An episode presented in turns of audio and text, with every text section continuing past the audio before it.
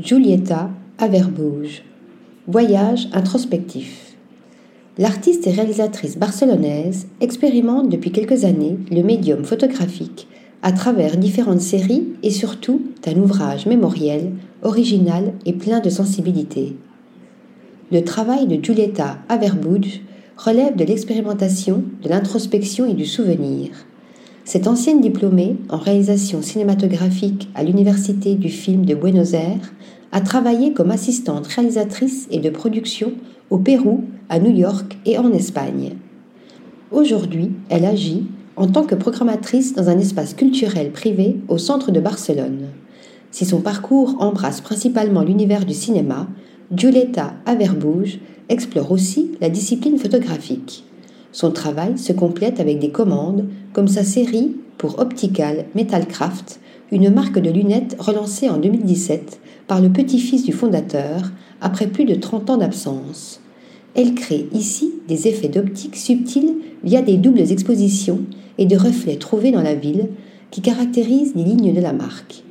L'année 2022 marque une étape importante dans sa vie avec la parution de son premier livre photo, El Juego de la Madalena, qui explore ses souvenirs suite au décès de son père. J'ai reçu un appel téléphonique en décembre 2017 et on m'a annoncé que mon père était mort, explique-t-elle. Dans les jours qui ont suivi, j'ai regardé de très près les albums de famille chez lui, à Buenos Aires. J'ai alors ressenti le besoin de faire un livre pour l'honorer, car c'était l'objet par lequel il s'exprimait aussi. Travail de mémoire.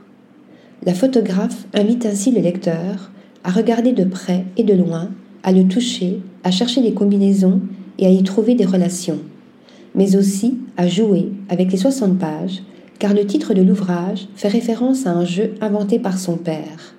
Le livre, édité chez Fuego Books, et conçu par le cabinet de design Underbo, est composé d'une couverture avec des coupes de quatre fenêtres et fourni avec un livret cousu au piquage de type Singer. La texture vélin du papier photographique ainsi que les effets de la dégradation physique jouent dès lors un rôle important. Il s'agit de fragments d'images d'archives de l'album de famille qui créent des motifs abstraits en gros plans et prennent différentes significations à mesure qu'on avance dans le jeu en tournant les pages.